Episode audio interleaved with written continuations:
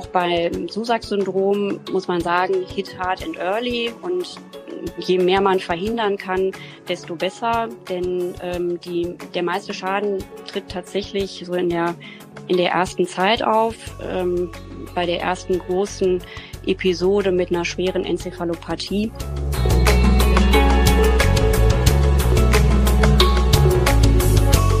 Das war die Stimme unseres heutigen Gastes, Frau Privatdozentin Ilka Kleffner aus Bochum. Mit ihr spreche ich heute zum Thema Susac-Syndrom. Und damit ganz herzlich willkommen zu einer neuen Episode des Podcasts Nervennahrung von Roche, dem Podcast von Neurologen für Neurologen und Neurologinnen. In diesem Podcast sprechen mein Kollege Professor Matthias Meurer aus Würzburg und ich, zweiwöchentlich im Wechsel zu interessanten und aktuellen Themen der Neurologie. Mein heutiger Gast ist, wie gesagt, Frau Privatdozentin Ilka Kleffner aus Bochum. Eingeladen habe ich sie zum Thema Susac-Syndrom und uns verbindet eine längere gemeinsame Zeit an der Uniklinik in Münster, bevor Frau Kleffner dann nach Bochum und ich nach Düsseldorf gegangen sind. Und ich freue mich wirklich sehr darüber, Sie heute zu Gast zu haben. Ja, hallo Ilka. Ich freue mich sehr, dich heute im Podcast dabei zu haben. Wir haben es hier im Rahmen des Podcasts immer so gemacht, dass wir Menschen, die wir auch im echten Leben duzen, dann auch im Rahmen hier dieses Interview-Settings duzen. Ich hoffe, das ist okay für dich. Ja, sehr, sehr gut. Vielen Dank, lieber Sven. Ich freue mich sehr, hier zu sein. Ich würde dann auch gleich einsteigen. Ähm, ich verbinde deinen Namen ganz stark mit dem Susac-Syndrom, ja, einem Krankheitsbild, was gar nicht so häufig ist, trotzdem ziemlich viele Leute kennen. Und ich würde gerne einsteigen und dich fragen, was hat dich am Susac-Syndrom fasziniert und was waren so die prägenden Menschen, die dich zu der Thematik gebracht haben? Ja, fasziniert hat mich an der seltenen Krankheit, dass es ein ganz umschriebenes Krankheitsbild ist mit einer Trias aus Enzephalopathie, Retinalastarterienverschlüssen und Schwerhörigkeit, dass sie anders ist als andere Erkrankungen, ähm, die Patientengruppe recht homogen ist und dass halt auch noch ganz viele Fragen offen sind und wir vieles noch nicht wissen über diese Krankheit. Und ähm, das hat mich von Anfang an fasziniert, die äh, erste Patientin oder eine der ersten Patientinnen auf der Normalstation, als ich als Assistenzärztin angefangen habe, war eine Patientin mit Susac-Syndrom und das hat mich dann nicht mehr losgelassen. Begleitet hat mich ähm, ja dementsprechend auch mein erster Chef, der damals auch mit mir diese Patientin mit diagnostiziert hat, Professor Ringelstein, der sich sehr interessiert hat für seltene Mikroangiopathien und als diese Art von Erkrankung lief damals das Susac-Syndrom noch. Heute wissen wir schon etwas mehr, aber er hat mich sehr motiviert und gefördert, diese seltene Krankheit weiter zu untersuchen. Und äh, das hat mich sehr geprägt. Und dann hatte ich auch das Glück, einmal Herrn Susak selber zu treffen auf einem Kongress. Das äh, hat mich auch sehr beeindruckt. Ja, als wir, äh, wenn ich das sagen darf, 2010 nach Münster gekommen sind und gehört haben, ähm, wie groß die Kohorte ist, die ihr da zusammengesammelt hat, habt, hat man sich ja gefragt, ob man da im Nordwesten Deutschlands ein Endemiegebiet gefunden hat. Aber ich glaube, ihr habt die sehr überregional äh, rekrutiert und vielleicht darf ich dich bitten, einmal etwas zur Häufigkeit und zum Verlauf der Erkrankung, vielleicht auch zur Diagnostik zu sagen. Mhm. Ja, sehr gerne. Ähm, ja, diese, äh, dieses gewisse Schwergewicht auf dem Münsterland und auch Holland. Ich weiß auch nicht, wie das zustande kam. Ich glaube, das kam einfach dadurch, dass wir dort besonders intensiv nachgefragt haben. Ja, wie häufig ist die Krankheit? Ähm, es gibt 500, etwa 500 beschriebene Fälle denke, dass aber die Dunkelziffer sehr viel höher ist und man muss ja nun auch nicht jeden Fall gleich beschreiben und veröffentlichen. Ähm, also es ist eine seltene Erkrankung, eine Orphan Disease und ähm, wir äh, haben ganz klare Diagnosekriterien erstellt, um diese Diagnose sicherstellen zu können. Ähm, dazu gehört einmal die klinische Trias der Enzephalopathie, der Sehstörungen durch die Retinalarterienverschlüsse und der Hörminderung, aber dann eben auch ähm, paraklinische ähm, Diagnostik, also ein MRT mit typischen Veränderungen, das Audiogramm, die Fluoreszenzangiografie und das OCT. Und wenn du von typischen Veränderungen sprichst, gerade im MRT, meinst du wahrscheinlich auch äh, die balkenassoziierten Läsionen, oder? Ganz genau. Also das ist auch der Grund, warum das Susak-Syndrom ja häufig mit der MS verwechselt wird, denn die meistens weiblichen und jüngeren Betroffenen haben weiße Flecken im Gehirn und ähm, die nehmen zum Teil auch Kontrastmittel auf. Fast alle haben Balkenläsionen, also ähm, runde, ziemlich flauschig anmutende runde Läsionen in der Mitte des Balkens gelegen. Also die sehen etwas anders aus als bei der MS. Ähm, die haben auch keine äh, zentrale Vene in, äh, in, den, in den Läsionen. Wir haben ganz häufig eine leptomeningeale Kontrastmittelaufnahme in der aktiven Phase.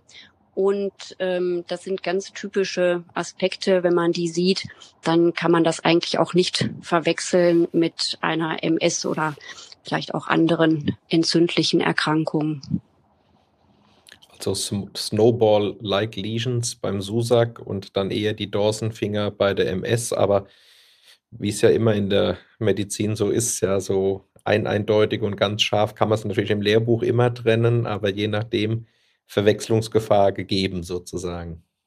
Ja, auf jeden Fall, denn auch beim Susak-Syndrom gibt es Läsionen, die werden als Speichen bezeichnet und die sind eher länglich und dann ist natürlich die Abgrenzung zum Dawson-Finger vielleicht etwas schwieriger. Okay.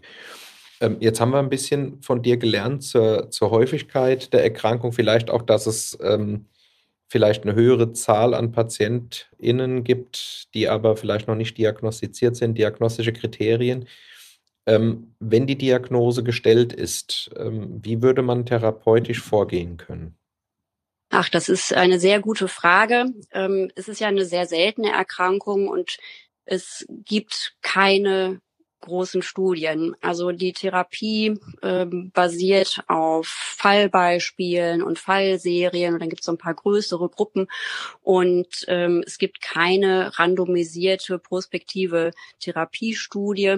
Aber ähm, schon seit der Erstbeschreibung der Krankheit in den 70er Jahren hat man festgestellt, dass die äh, Verläufe und die Krankheit auf Immuntherapie anspricht. Äh, man hat immer schon Cortison versucht und das hat sich tatsächlich auch bewährt. Also das erste, was man gibt im akuten Schub, das ist hochdosierter Cortisonstoß, wie wir das auch von anderen entzündlichen Erkrankungen kennen.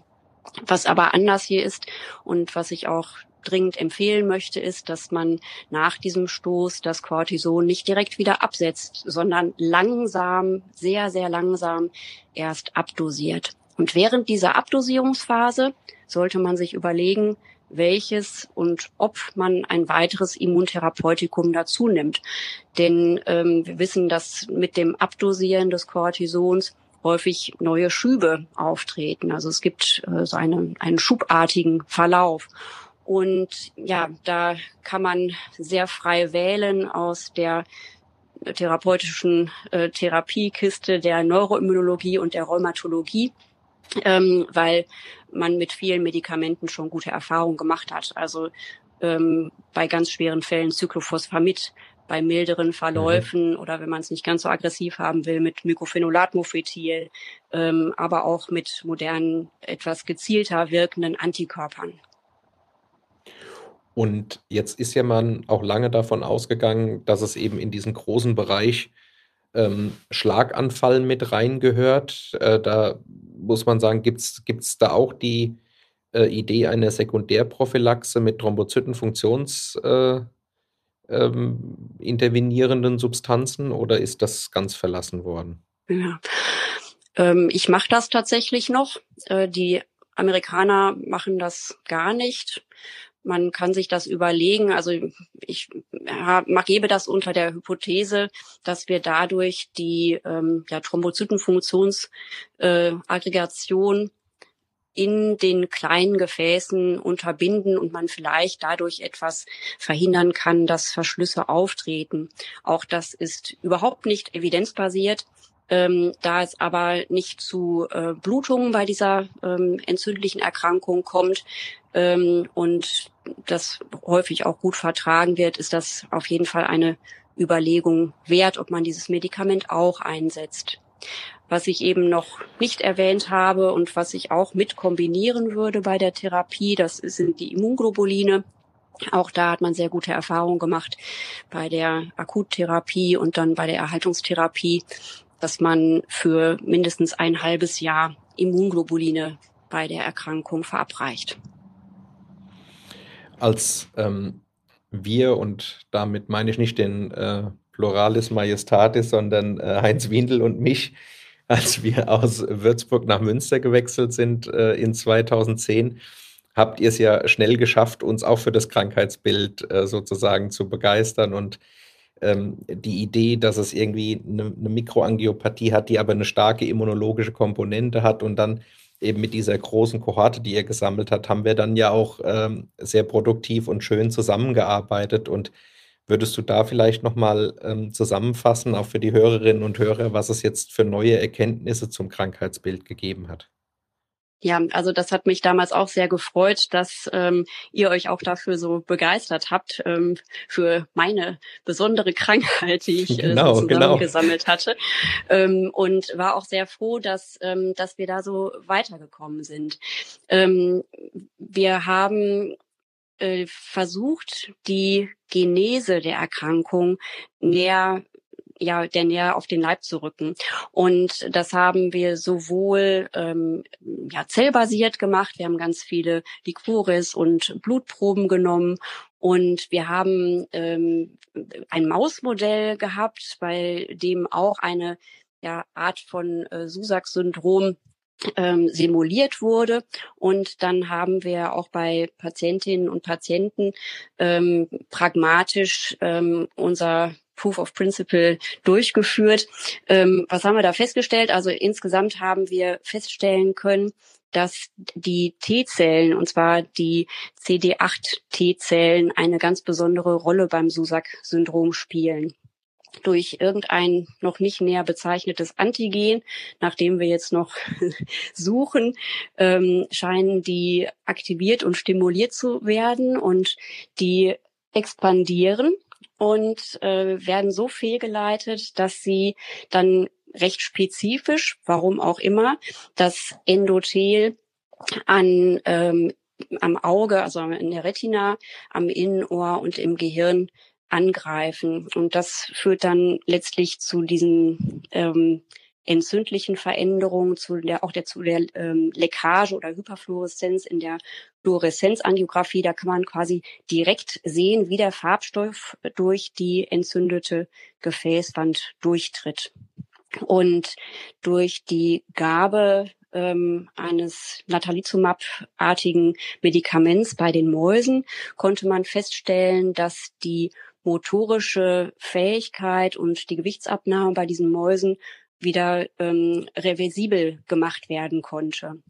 Und wir haben bei den vier Patientinnen und Patienten auch feststellen können, dass die Schubaktivität abgenommen hat.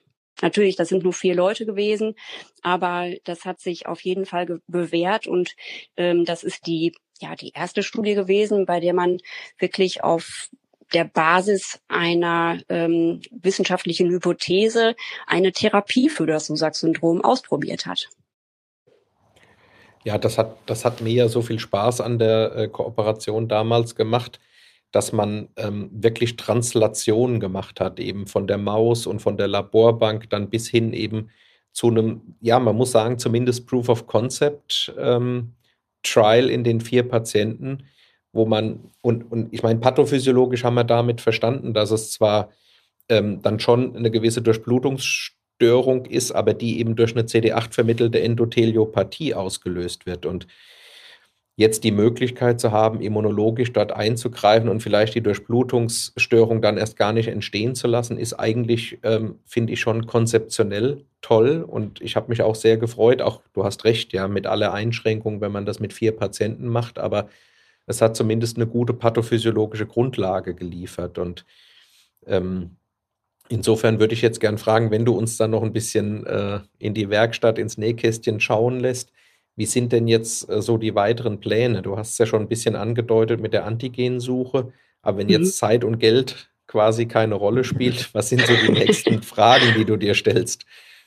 Ja, ähm, also tatsächlich, wenn Zeit und Geld keine Rolle spielen würden, dann würde ich natürlich am liebsten eine äh, randomisierte, kontrollierte und ähm, ja möglichst breit angelegte äh, Studie durchführen mit ähm, potenziell äh, sinnvollen Medikamenten. Das könnte man halt dann auch nicht nur in Deutschland machen, sondern das müsste man dann zum Beispiel europaweit oder vielleicht sogar gemeinsam mit anderen Kontinenten machen, weil es einfach nicht genügend ähm, Betroffene gibt. Also das, das wäre ein Traum. ähm, mhm. Und ähm, das ist jetzt sozusagen das Große, was wir für die Patienten tun wollen oder tun könnten. Und ähm, im Kleinen wäre es natürlich wunderbar, wenn wir die Ursache finden würden, wenn wir das Antigen finden würden, ähm, um noch gezielter eine Therapie entwickeln zu können. Also das wäre schon famos. Also wir haben ja auch einen Verein gegründet, ähm, den, den EUSAG e.V. Ähm, und mit diesem Verein versuchen wir, die Krankheit auch noch weiter bekannt zu machen. Auch das ist eine ganz wichtige, äh, ein ganz wichtiger Aspekt unserer Arbeit oder meiner Arbeit, dass wir ähm, die Krankheit insges insgesamt bekannter machen, dass mehr NeurologInnen, äh, HNO-ÄrztInnen und, ähm, und äh, Augenärztinnen, dass alle diese Krankheit kennen und möglichst schnell auch äh, diagnostizieren können. Also auch das liegt mir sehr am Herzen. Letzten Endes verbunden mit dem Wunsch, dass man nach möglichst frühzeitiger Diagnose dann eben ähm, immunmodulierend so eingreifen kann, dass möglichst wenig Schübe und damit we möglichst wenig Gewebeschaden zustande kommt, oder? Ja, ganz genau.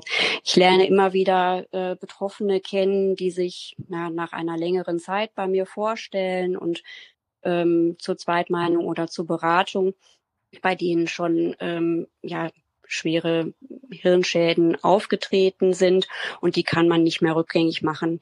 Auch beim Susak-Syndrom muss man sagen, hit hard and early und je mehr man verhindern kann, desto besser, denn ähm, die, der meiste Schaden tritt tatsächlich so in der in der ersten Zeit auf, ähm, bei der ersten großen Episode mit einer schweren Enzephalopathie. Und wenn man das nicht konsequent und aggressiv angeht, dann ähm, können wirklich auch schwerste äh, Behinderungen dadurch entstehen. Also es soll auch tatsächlich schon Todesfälle gegeben haben, aber meistens sind das Menschen, die dann auch eine schwere Behinderung davon tragen, insbesondere kognitive Störungen, psychiatrische Störungen und dann nicht mehr am Leben gut teilhaben können. Da habt ihr ja auch viel äh, gearbeitet, um genau diese Defizite dann äh, zu charakterisieren. Ja. Mhm. Ja. Ilka, also viel, ja. Das hat, ja, ne, bitte, bitte, ich wollte nicht ins Wort fallen. ja, ich kann jetzt noch ganz lange weiter erzählen. Ähm, ja, die ähm, häufig haben die ja Konzentrations- und Gedächtnisstörungen und können ähm, haben auch psychiatrische Defizite in der Form, dass ähm, insbesondere am Anfang auch eine Psychose auftreten kann. Das kann sich dann auch chronifizieren, wie bei einer anderen Psychose auch. Und ähm, manche müssen dann betreut werden oder äh, sind äh, ja schwer geistig auch behindert. Mhm. Das heißt, es wäre wahrscheinlich gut, wenn auch äh, die Kolleginnen aus der Psychiatrie über das Krankheitsbild Bescheid wüssten, wenn eine Erstpräsentation dann dort auftritt. Ja, unbedingt. Also auch äh, die erste und Fehldiagnose Psychose, die dann in die Psychiatrie geführt hat, das habe ich in meinem Kollektiv auch schon erlebt. Okay. Ja, liebe Ilka, es hat total viel Spaß gemacht. Ähm, kurzweilig äh, über ein seltenes, aber doch irgendwie pathognomonisches Krankheitsbild mit ganz charakteristischen äh, klinischen Zeichen etwas zu lernen. Und äh, ich danke dir für den Austausch. Ich danke dir. Es hat mir auch sehr viel Spaß gemacht. Vielen Dank. Das war also eine weitere Episode des Roche Nervennahrungs Podcasts. Danke noch einmal an Frau Privatdozentin Ilka Kleffner. Sie finden den Podcast auf allen gängigen Plattformen wie beispielsweise Apple, Spotify oder Google. Lassen Sie uns gerne, wenn Sie mögen, eine positive Bewertung da. Wir sind dann in circa zwei Wochen wieder da.